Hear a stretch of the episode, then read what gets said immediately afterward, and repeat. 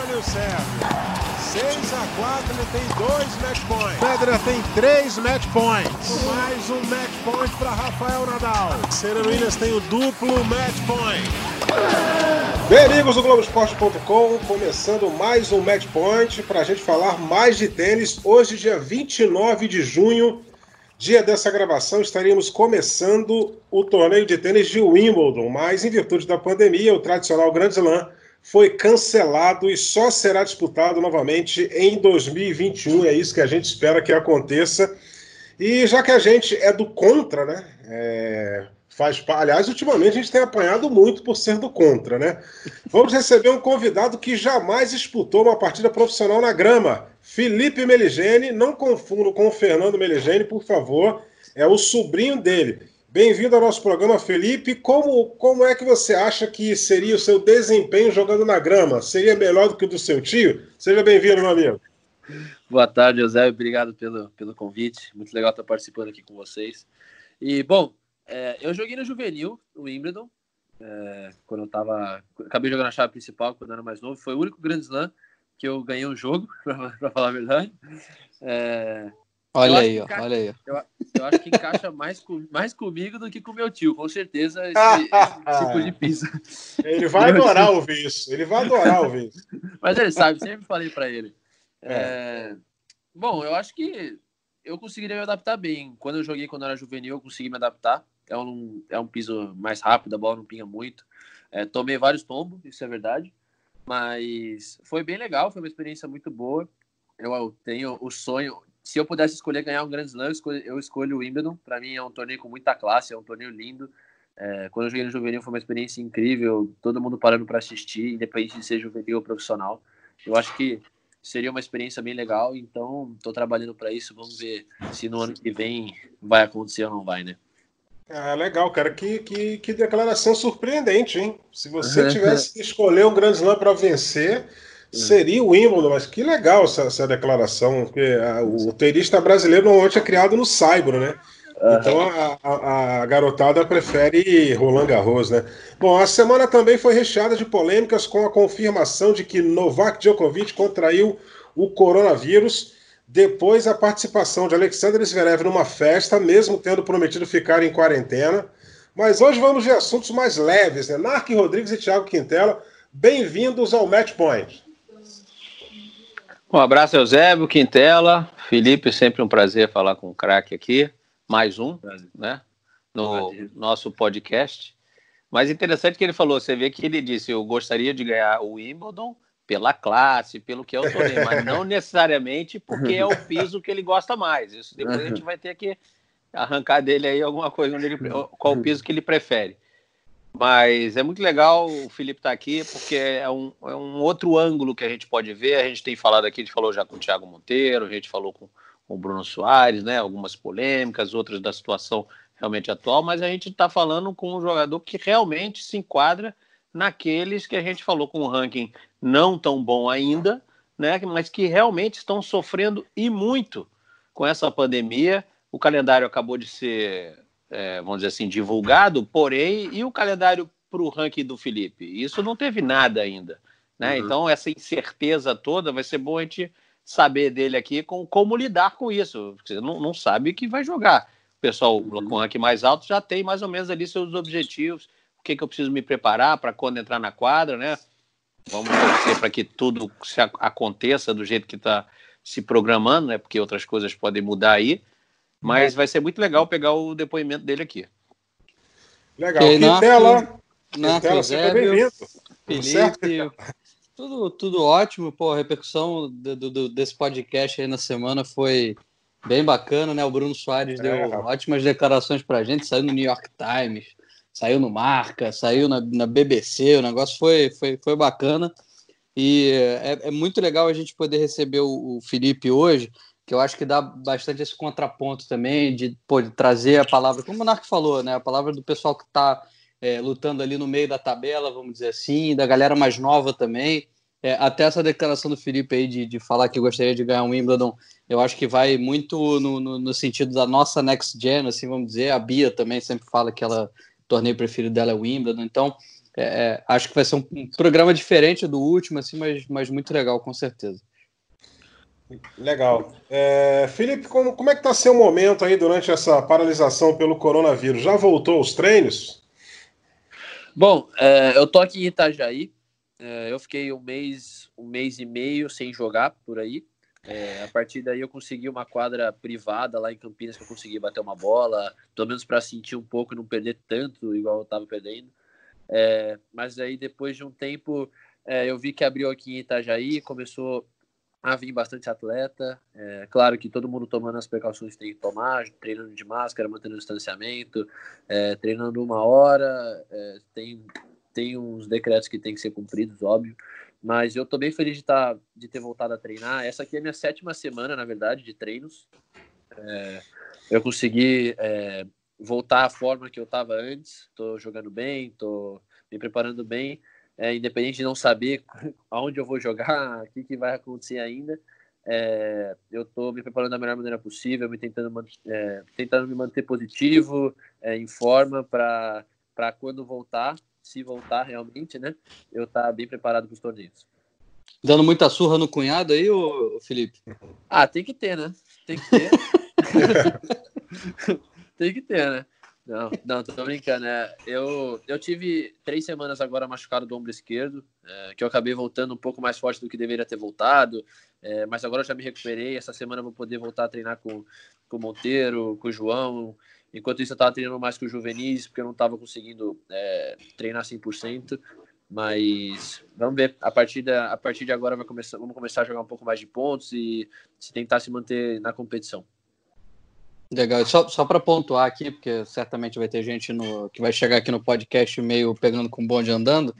É, só a brincadeira aí foi porque o João Menezes é namorado da Carol Meligeni, que é irmã do Felipe, só para deixar claro a brincadeira. Nargue, é. eu acho que você vai ter alguma pergunta aí para fazer certamente dessa, desse momento de, de, de, circuito, né? Do, enfim, do que você já tinha introduzido ali no primeiro assunto. É, basicamente é aquela da, da minha da primeira fala lá, porque houve aquela reunião grande e a gente perguntou até para o Bruno, né? Vocês, vocês vão lembrar, o Zé e o Thiago, é, e os challengers vão acontecer, não vão? Aí ele já explicou: olha, para fazer um torneio com essas medidas todas é caro. Né? O torneio está tendo que gastar muito dinheiro.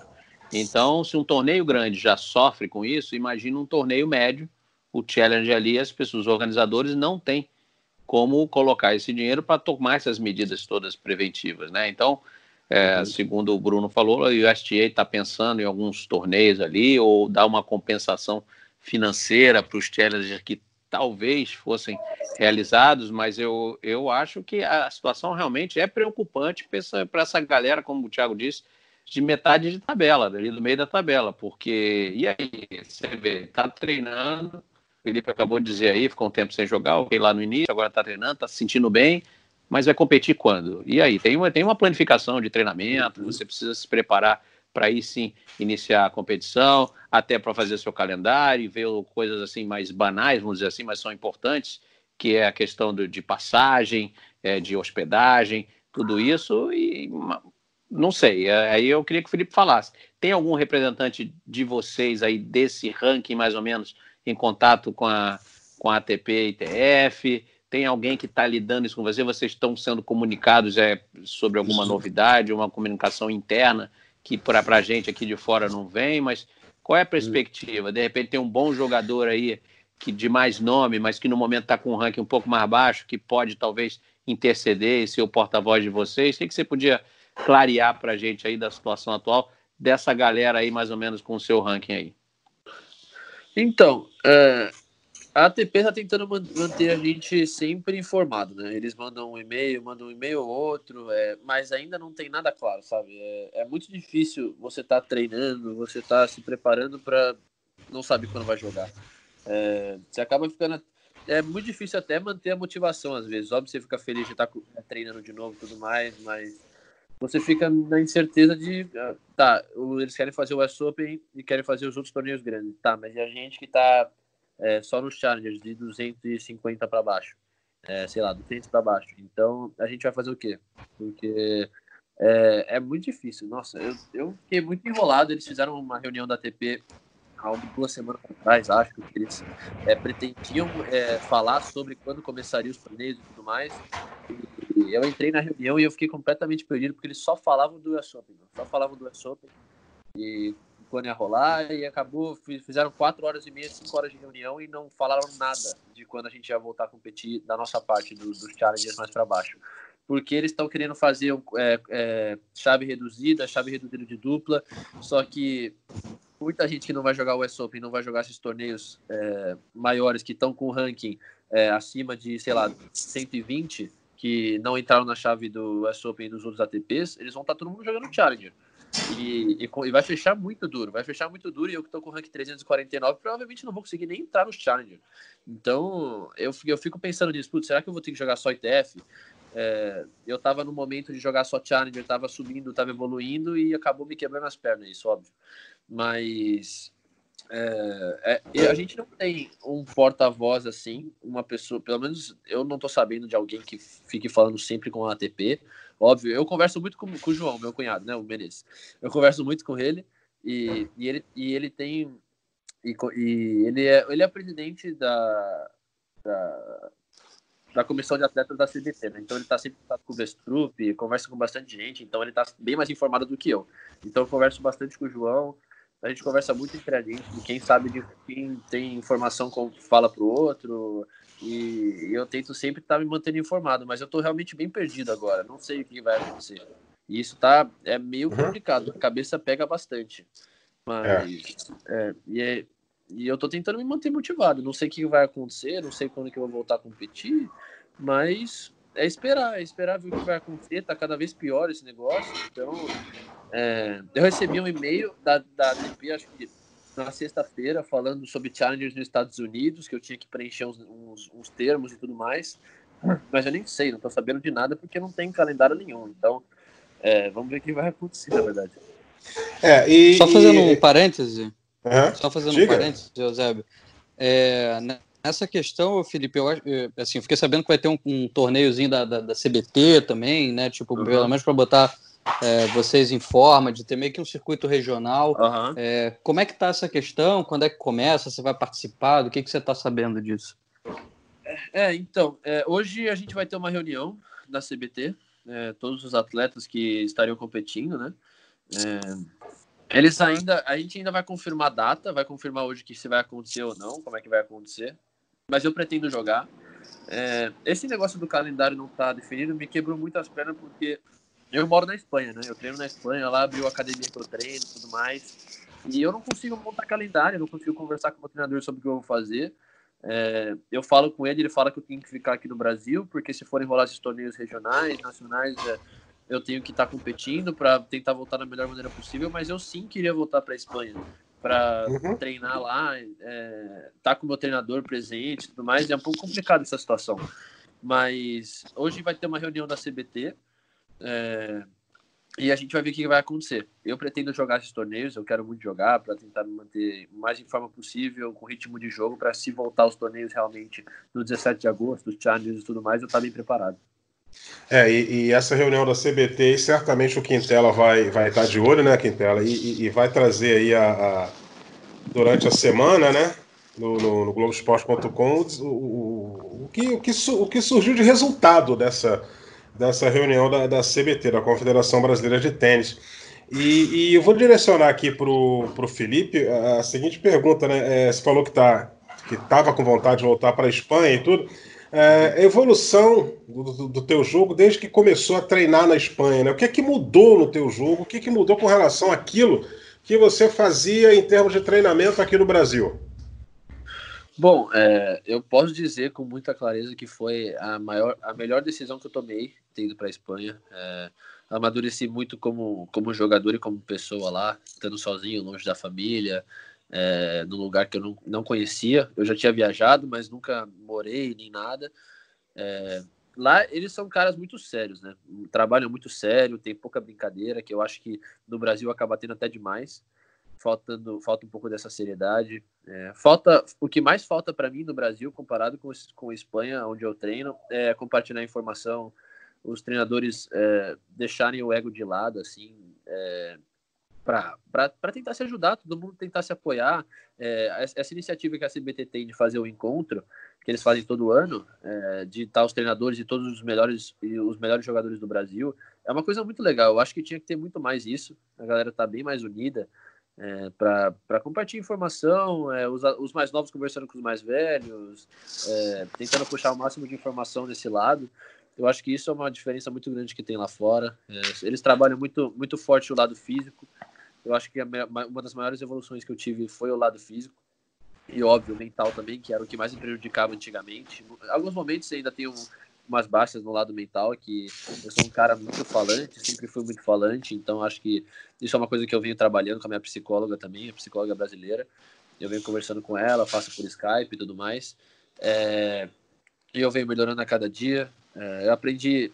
Quando eu cheguei lá, eu sempre falo isso em todas as entrevistas que, que, que eu tô fazendo e me perguntam sobre é, esse lado de, na quadra. Eu, eu falei que eu me senti muito perdido quando eu cheguei lá do lado da movimentação, porque lá é, eu me senti como se eu não soubesse jogar, na verdade, porque eles movimentam muito caminhando lá na quadra, não tem muito salto, é, usam bastante o tronco, é, então, o quadril sempre, sempre para botar peso na bola. E isso foi o que mais me custava no começo. Daí, depois que eu peguei, eu percebi que a bola começou a andar mais, eu comecei a fazer menos força para jogar e acabei ficando mais coordenado assim na quadra. Então, é, eu evolui muito, muito nesse lado, lado mental, é, técnico com certeza. Eles trabalham muito o lado técnico. É, e, bom, eu acho que foi a melhor escolha que eu fiz realmente. Eu amadureci muito. É, eles não mudaram o meu jeito de jogar, jamais. Eu sempre fui um cara muito agressivo e eles sempre quiseram manter isso. Tanto quando eu estava trabalhando com o Léo Azevedo, que estava lá, e agora com o treinador espanhol. É, eles sempre, sempre quiseram manter esse meu lado agressivo. Eles, eles mais eles padronizaram o meu jogo, na verdade. É, para eu não ser aquele negócio é, de ficar batendo para todo lado sem sentido nenhum. É, eles montaram um plano de jogo, um padrão de jogo para eu poder jogar confortável e ter sempre o um plano de jogo a primeira opção e a segunda opção. E se não tiver, na terceira, conversa com o treinador e tudo mais. Mas eles foi o que eles mais fizeram comigo lá. Você vê é, são coisas que são importantíssimas que nem sempre a gente ouve o jogador dizer, né? Você vê, aí é, tá admitindo aí que tinha dificuldade até na hora de se mexer, que fez um ajuste de colocar mais o, o quadril para cima da bola para botar mais peso e botar a bola para andar mais, entendeu? Em relação ao posicionamento, movimentação. Então, ou seja, é, você foi para uma escola muito avançada e aprendeu, e tá certo. E, claro, todos esses jogadores aí realmente têm a experiência do, pelo lado humano também, né? Uma experiência uhum. de casa, tem que se virar isso aí, é um amadurecimento que não tem preço. Não importa o ranking que ele vai chegar, o máximo da carreira dele, como vai ser a carreira dele, esse amadurecimento não tem preço, vai levar para o resto da vida. É, mas agora você está aqui no Brasil porque, ok, teve a pandemia, você teve que você dava voltar lá. Mas a CBT há pouco tempo atrás, né, ela cancelou meio que a ajuda que dava lá para vocês, uhum.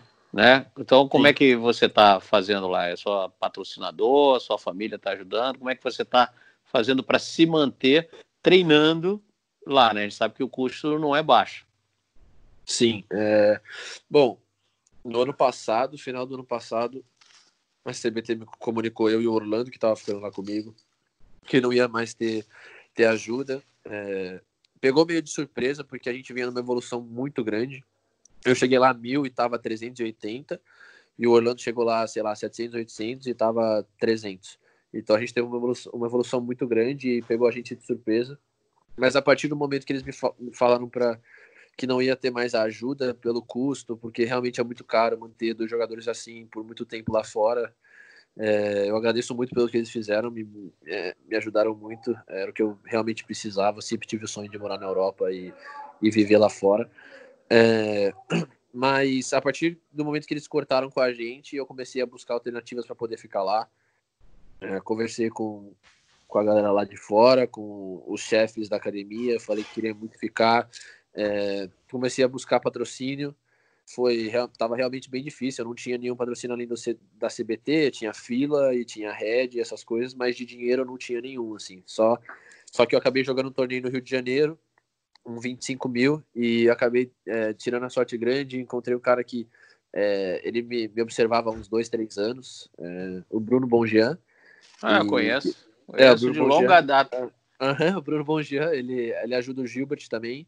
Então ele conversou comigo, me perguntou como é que era os treinamentos lá fora, quanto que custava, tudo mais, e ele acabou é, entrando nesse lado financeiro para me ajudar, para eu poder me manter lá fora.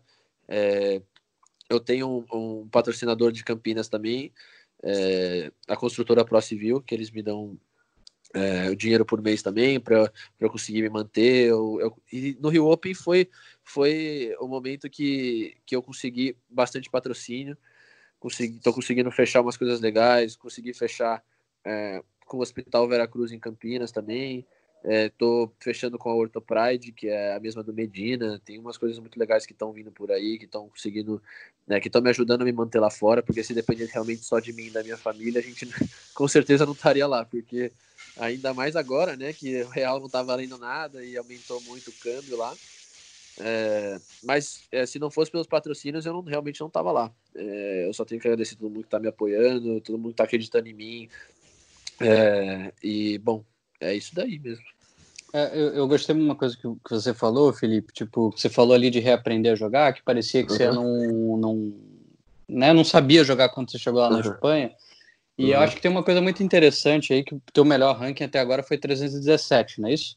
Uhum, tipo, isso. você tá com 349 e tal, para muita gente vai parecer, pô, mas é, pô, o moleque não, não conseguiu muita coisa, não fez uhum. nada demais.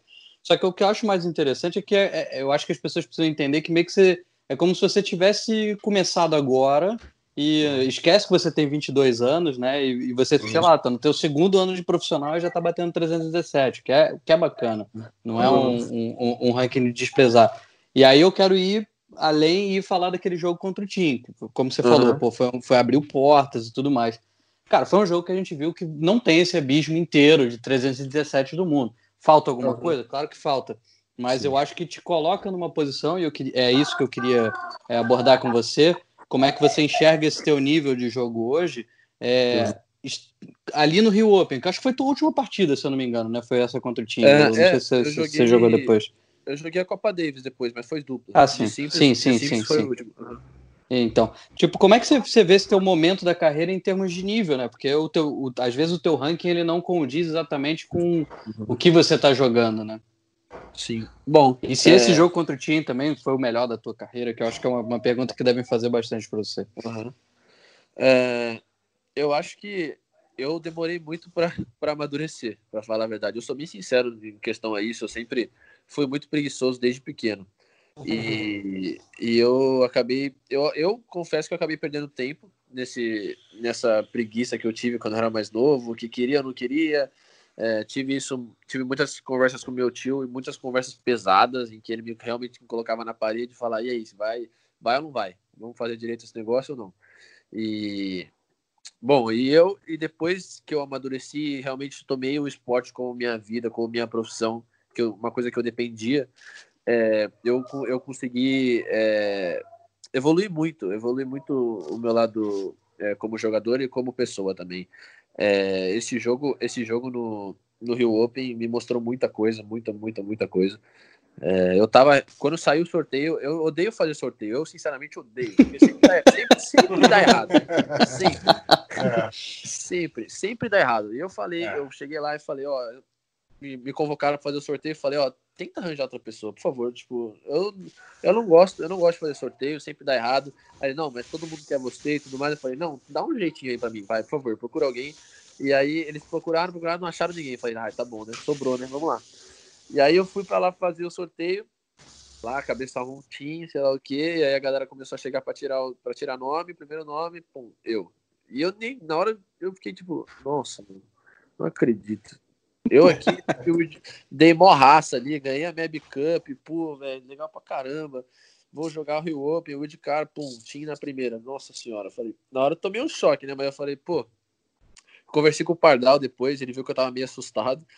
E ele chegou para mim e falou: Meu, é, agora é seu momento. Você tá jogando bem. Você tinha acabado de fazer semifinal de Challenger pela primeira vez. É, tinha ganhado ótimos jogos, ganhei do Gianluca Magner, que acabou fazendo final depois, duas semanas antes. É, e aí ele falou: usa esse jogo para ver que nível você tá, cara. Usa para ver se você tá no caminho certo. É, usa como teste. E aí eu comecei a encarar, encarar o jogo de uma maneira diferente. não tava mais assustado, tava, tava ansioso, óbvio, mas eu tava, pô, tava jogando bem, tava treinando bem. E, e era agora esse momento. Se, se foi para jogar com o time na primeira, era para ser. E aí é, eu, eu comecei a me preparar bem, já estava me preparando bem, mas aí eu comecei a me preparar de uma maneira diferente, um pouco mais. Tentando me manter um pouco mais tranquilo. É, eu via ele treinar, óbvio que bate um nervosismo gigante, vendo o cara ali. O cara realmente é um monstro. O cara, não tem o que falar dele. Tinha acabado de fazer, tinha acabado de fazer final do Australian, do Australian Open. E, bom, e Aí eu conversei muito com meu tio nessa semana. Antes do jogo, eu falei pro meu tio que eu queria que ele, que ele tivesse presente no vestiário é, para conversar comigo, me dar uma acalmada antes de entrar na quadra. Ele foi lá, conversou comigo, disse que. Ele disse para mim: Meu, é, todo jogo a gente tem uma chance, óbvio. Você vai entrar com o Federer, com o Nadal ali, tipo, é, é, é complicado. São caras que têm um nome e, e, não que o time não tenha, mas, pô, mas são caras é, diferenciados e você, entre eles você não pensa que você pode ganhar um game, na verdade, né? Pelo menos no, pelo menos no momento que eu tava, assim. E em Coutinho, eu falei, meu, se eu tomar 6-2, 6-2, fazendo o que eu tenho que fazer, eu já tô feliz, velho. Pô, porque eu entrei na quadra, dei meu melhor, é, joguei com um cara que é 4 do mundo e, pô, é, não é sempre que acontece isso. Foi a primeira vez na minha vida que eu joguei no top 5, né? E, então, conversei com meu tio, ele falou, meu, você, você não pode entrar aceitando, assim. Você não pode entrar é, vendo o cara na sua frente, todo assustado e não fazer o que tem que fazer. Você vai entrar e você vai ter que pensar que na hora que ele der uma brecha, você tem que aproveitar. E eu acho que eu entrei muito nervoso no jogo. Eu tava, eu comecei bem o jogo, mas eu tava bem ansioso, bem nervoso. Eu acabei perdendo 6-2 o primeiro. É, 3 a 2 no primeiro set, eu olhei pro meu treinador e falei que não ia aguentar mais. Eu cheguei para ele e falei: "Meu, eu tô morto. 3 a 2 suando igual um louco. 3 a 2 suando igual um louco. Falei, meu Deus, o que, que, que, esse cara toma, meu? 3 a 2 eu já tô morrendo e você olha pro cara lá do outro lado, o cara inteiro. Falei, meu Deus do céu, o que, que vai acontecer aqui? Ele falou, não, vai, aguenta, vai, vai game a game, pum, 6-2. Falei, vixe, agora vamos ver o que vai acontecer. Tem que, tem que, que dar o gás agora, vamos, vamos lá, né? Vamos para cima. E aí aproveitei o momento que ele teve de baixa no segundo set, no começo, que ele acho que ele deu uma raquetada no joelho dele, num smash no primeiro game. Ali ele deu uma baixada e eu aproveitei aquele momento, aumentei muito a minha intensidade, comecei a jogar bem, comecei a vibrar. E eu acho que é, eu acho que evolui muito meu nível e acabou pegando ele de surpresa porque ele não me conhecia, pegou todo mundo de surpresa, na verdade, ninguém acreditou no que estava acontecendo. É, aí eu ganhei 6-4. Eu acho que o maior problema que eu tive depois que eu ganhei o 7 foi que eu relaxei. Foi que meio que aceitação, sabe? Igual eu tava falando, que eu falei, putz, ganhei, ganhei o 7 do cara. E ali, ao invés de eu, putz, agora é minha chance, eu tomei como, putz, ganhei o 7 do cara, sentei, relaxei. Na hora de voltar pro jogo, é, no terceiro set, eu acabei sentindo uma fisgada na perna. Quando eu tentei aumentar a intensidade de novo, eu acabei sentindo a perna, comecei a caimbrar. E a partir desse momento que ele viu que eu já não estava 100%, ele aumentou a intensidade dele uns 40% e acabou o jogo. Ele me, ele me atropelou em 15 minutos. Mas, pô, foi uma experiência incrível jogar com um cara desse. Me deu uma confiança, me deu uma bagagem muito grande. Eu sentia que era o meu momento, que eu poderia depois eu ia jogar uns challengers e eu poderia estar me metendo sim para jogar Grand Slam e tudo mais. Infelizmente veio esse negócio da pandemia, quebrou um pouco minhas pernas, mas é, não tem o que fazer, eram medidas que tinham que, ter, que ser tomadas, todo mundo tinha que parar e, bom, não tem o que fazer. Agora se preparar e vamos ver o que vai acontecer. Eu fico imaginando a tua cabeça, Felipe, naquele, naquela tua devolução depois dos mestres dele, que, que acho que na, na, opinião de todo mundo foi o ponto do torneio. Cara, uhum. que, que, que, que emoção, o que, que tu pensa ali naquele momento? Sabe? O que, que, que vem na tua cabeça? Porque deve ser um negócio inacreditável, né? O tênis não tem essa coisa tipo do, do, do gol, né? Tipo, uhum. daquela vibração tão intensa que a gente tem no futebol. E ali foi, cara, como se você tivesse feito um gol ali, você jogando pelo Madureira e o outro cara do Real Madrid, entendeu? É, então, nossa, é que aquela bola realmente o ponto tava perdido, né? No break era, era 3, 4, era 4-3, eu sacando 30-40 no segundo set. E eu fiz uma escolha errada no meio do ponto, acabei só correndo e na hora que eles mexeu, eu falei, meu, eu vou bater na bola para qualquer lado. Vamos ver o que vai acontecer, né? Eu podia ir direto na arquibancada ou podia acontecer o que aconteceu, né? E aí acabou entrando na hora eu nem acreditei, nem reação do que estava acontecendo. A galera começou a gritar, começou a gritar meu nome. Meu, e é, foi uma sensação incrível, sabe? Uma sensação incrível, todo mundo gritando seu nome numa para central, no Rio Open, jogando contra o 4 do mundo. Eu fiquei, nossa, fiquei muito feliz. tava muito animado, assim, tava me sentindo bem na quadra. Então, foi realmente uma loucura, foi realmente uma loucura. E aí depois todo mundo gritando meu nome, aí eu fui sacar no 40 iguais, dei o primeiro saque no pé da rede. Falei, ah, legal, vou fazer um ponto daquele na hora do falta. é bem minha cara fazer um negócio desse. Mas acabou dando tudo certo, ganhei o 7, meu, mas foi incrível, uma sensação. Só quero registrar que eu protestei porque a ATP divulgou os melhores pontos de fevereiro e não estava uhum. esse ponto. Aí eu é, fui então... lá e nos comentários eu botei lá, mas cadê o ponto do, do Felipe Meligeni contra o time?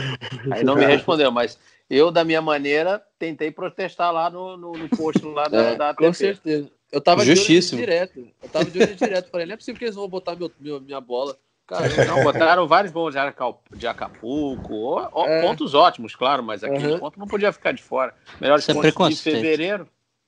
É. É, é até agora é o melhor ponto do ano. Esse é o melhor ponto do ano até agora. É, e só outra coisa também, Felipe, olha só, eu acho que tudo isso, olha só, quanto que a gente está falando desse jogo com o Tim aqui.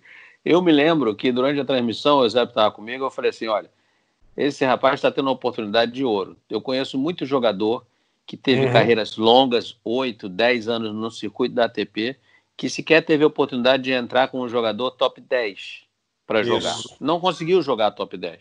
Foi lá, ficou sempre ali na maioria do Challenger, beliscava um torneizinho grande, mas ficou com ranking médio ali 80, 70 do mundo, nunca teve a oportunidade de enfrentar ainda mais um top 5. Então, e está acontecendo isso com ele logo no início da carreira. Então, tem que ser encarado da maneira de ter um privilégio de, no início, você já está podendo ver exatamente o seu nível, para saber até onde você pode ir, o que, que você pode fazer.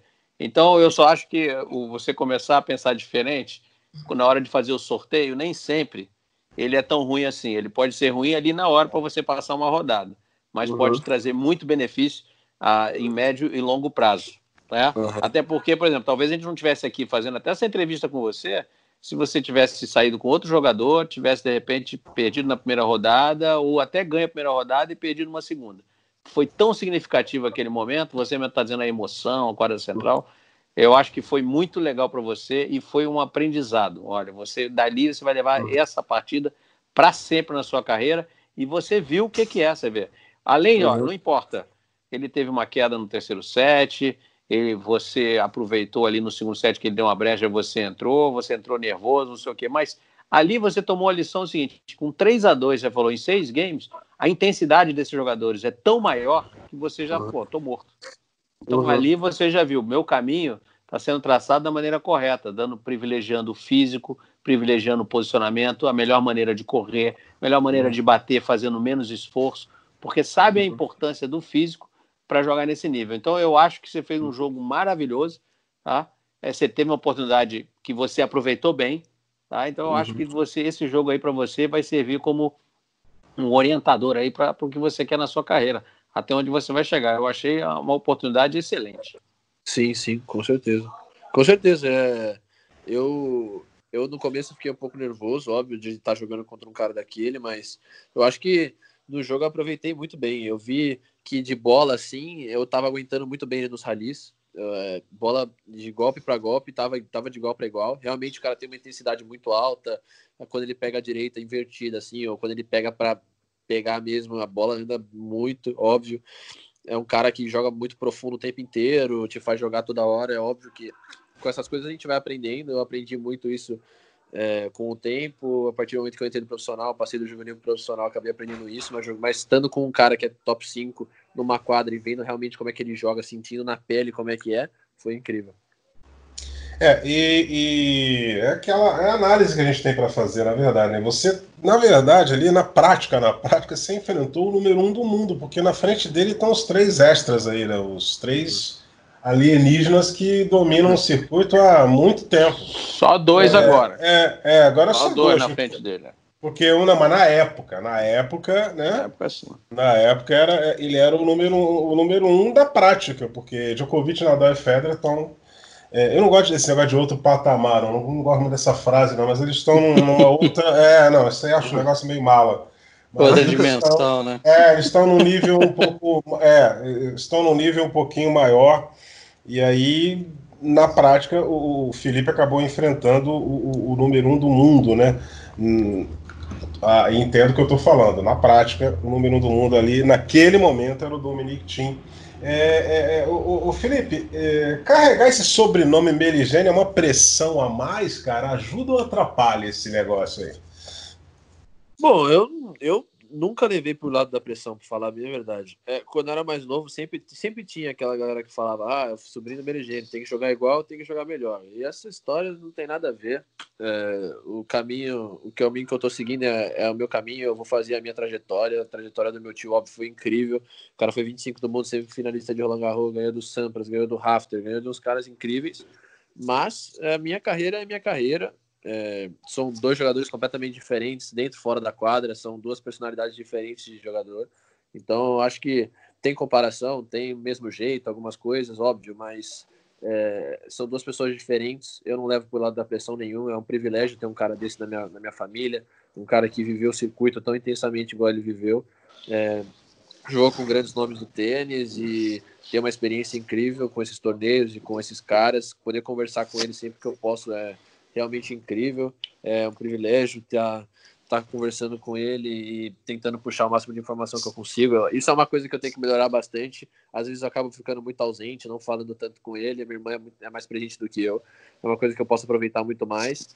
Mas eu fico, é, é, é, fico lisonjeado, na verdade, de ter um cara desse comigo, né? Um cara que sempre que eu precisar ele vai estar ali, um cara que é, é, é, um exemplo de jogador, um cara sempre foi muito esforçado, muito guerreiro, então sempre tento puxar isso do lado dele e nunca tento levar para o lado da pressão. O Narc falou uma coisa interessante é, ali da coisa tipo de pegar o Tien, né, que às vezes tem que encarar de uma forma positiva, eu concordo 100% ali, que eu acho que você pega um, um, um Mutê, de repente, na primeira rodada, que vai ser um adversário duro, você perde, de repente, um 6-3, 6-4, não repercute nada, e como uhum. você falou, é, é, é, aquele jogo abriu portas de uma forma gigante para você. Mas eu, uhum. eu, eu, queria voltar ali, eu acho que você está falando do, do teu tio, que você fala que você pediu a presença dele ali antes do, do né, no vestiário e tudo mais. É, eu, eu queria entender, a gente teve um papo ali legal também na época do Rio Open, quando, quando a gente conversou para o esporte espetacular. Eu acho uhum. que a tua evolução ela também acaba sendo acompanhada por um pouco mais da presença do, do, do Fernando ali nessas, nessas trocas que vocês têm, né? Eu não sei se vocês tinham tanta troca assim, se ele mesmo. Eu acho que ele não queria se meter também tanto assim uhum. na tua carreira antes e tal. Uhum. Eu acho que isso, essa, essa relação meio que estreitou no, nos últimos anos e talvez até tenha vindo acompanhado ali para que, aquele momento da, da, da, Carol ali na, na no Pan-Americano. Isso me corrija uhum. se eu estiver errado. Bom, é, eu me aproximei muito do meu tio a partir do momento que eu fui para que eu fui para Espanha. É, ele, eu sempre depois que eu fui para Espanha, ele passou e depois que o Léo saiu, eu sempre tentava manter ele presente no lado de me ajudar em calendário, é, a fazer escolhas. Uma vez eu estava na dúvida de ir para, não lembro para onde que era, e, e ir para Turquia. E eu tinha, eu ia fazer quatro semanas na Turquia, óbvio, era sempre no mesmo lugar. Eu já tinha feito dez semanas uma vez direto lá, então era realmente bem complicado. Eu gostava de jogar lá, mas putz, é um torneio, Future é, é, sempre muito diferente, né? E ele falou: Meu, vai, vai que você tá jogando bem, aproveita. E foi lá que eu ganhei dois, ganhei dois Future, fiz semifinal, ganhei todas as semanas de dupla. Então, é, ele sempre tava com um bom feeling, me ajudando muito no que eu tinha que fazer de calendário.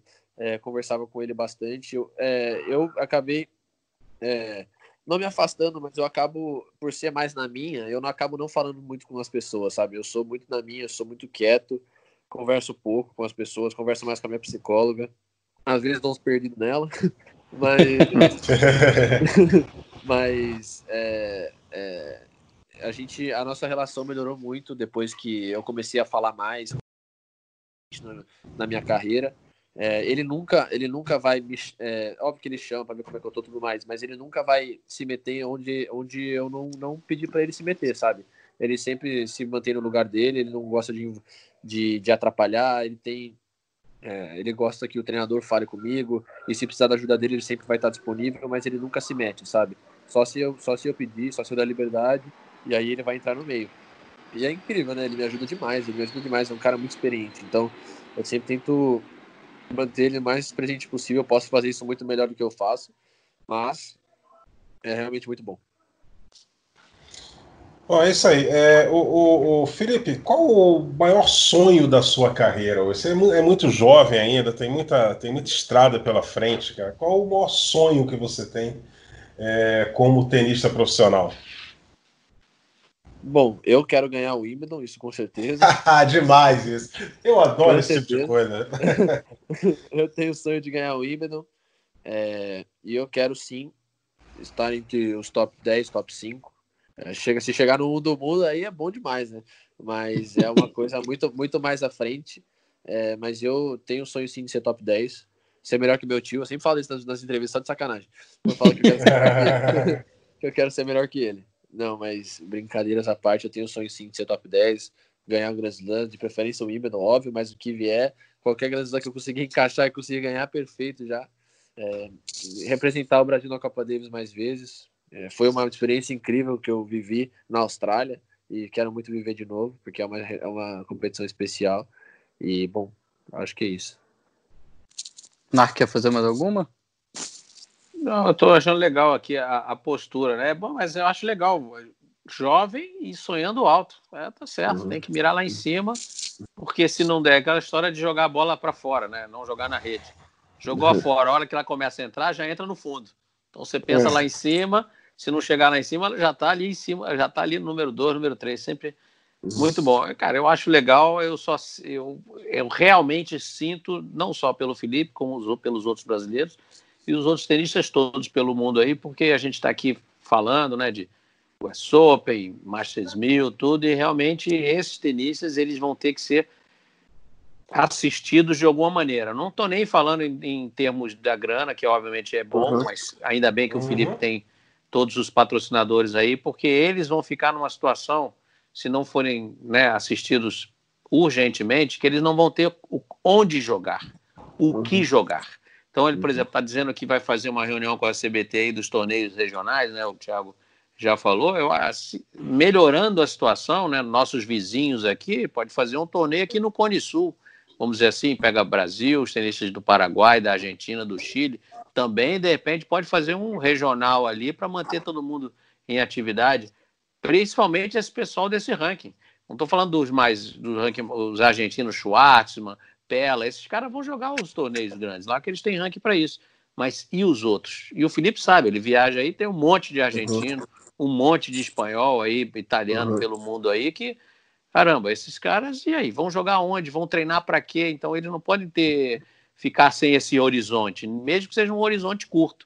Então, eu uhum. espero que, que a ATP também olhe para esse pessoal com tanto carinho como ela olha para o pessoal lá de cima. Né? É. Mas acho, acho muito legal ter, ter sonhos vamos dizer assim, bem ousados, né? E, e bola para frente, e seguindo. Lembrando que se você ganhar, acho que duas ou três partidas em Wimbledon, já é melhor do que, do que seu time. em Wimbledon. É, isso aí. O, a, aliás, eu fui buscar isso. O Fernando Meligeni ganhou uma vez na grama na, na carreira. Então são meu só duas. Deus, meu Deus, meu Deus. Vergonhoso, né? Vergonhoso. Mas acho que a vergonha, a vergonha é menor do que a do Tim Henman, que era um jogador de grama e, e jamais na carreira conquistou um título sequer na grama. É. Isso é inacreditável. É, inacreditável. Tem cada coisa. Cada coisa é. que a gente vê no tênis. Sim, Hamilton jamais conquistou um título na grana. Você pode pegar lá o, a pesquisa da carreira dele, ele tem semi de Roland Garros, sabe? mas, mas ele, não, ele não tem semi de Wimbledon, então, mas ele nunca venceu um torneio. Por exemplo, no feminino a gente tem gente que foi número um, que nunca ganhou, venceu, nunca venceu um grande slam. É, tem uma lista Com aí. certeza. É, uhum. Tem uma listinha aí. Falou, meus amigos. É, Felipe Meligeni, meu querido, muito obrigado pela participação. Né? É, as nossas portas estão sempre abertas para você. A hora que você quiser participar, a gente aqui abre esse canal de comunicação para a gente falar de tênis, Felipe. Muito obrigado a vocês pelo convite. Foi realmente um bate-papo bem legal. E espero que, pessoa, que, todo mundo goste. E, bom, com certeza, sempre que precisar e a gente puder conversar de novo, vou estar à disposição. E é isso aí. Tiago Quintela, Narc Rodrigues, mais uma vez obrigado. Estaremos juntos na semana que vem com mais uma edição do nosso Match Point. Estaremos aí. Tomara que venha mais coisas aí pelas redes sociais, né? Sempre tem uma surpresinha boa para a gente falar. Vamos deixar para a semana que vem. Exatamente. Abraço, Eusébio, abraço, Narc. Daqui a pouquinho a gente se encontra aí, porque vai ter programa especial no Sport TV aí, pessoal, é bom ficar ligado. Isso. Exatamente, nesse, nesse dia 29 de junho, dia de São Pedro, para quem é devoto. É, a gente, é, e hoje é aniversário de Narc Rodrigues, meus amigos. Aniversário Oxe. de Narc Rodrigues, parabéns. É verdade? É, obrigado. 29 de junho, parabéns, parabéns, por mais um ano de Tudo vida. De bom. Saúde, pegou de surpresa essa? É, Pô, é. sabia dessa não, hein? É, é, mas fazer o quê? Mas de vez em quando ele encaixa. Tá chegando lá, Narc Rodrigues. E semana que vem estaremos juntos com mais um Match Point aqui no Globoesporte.com. Até lá! Combinação de saque e voleio para fechar o jogo em 2 sets a 0.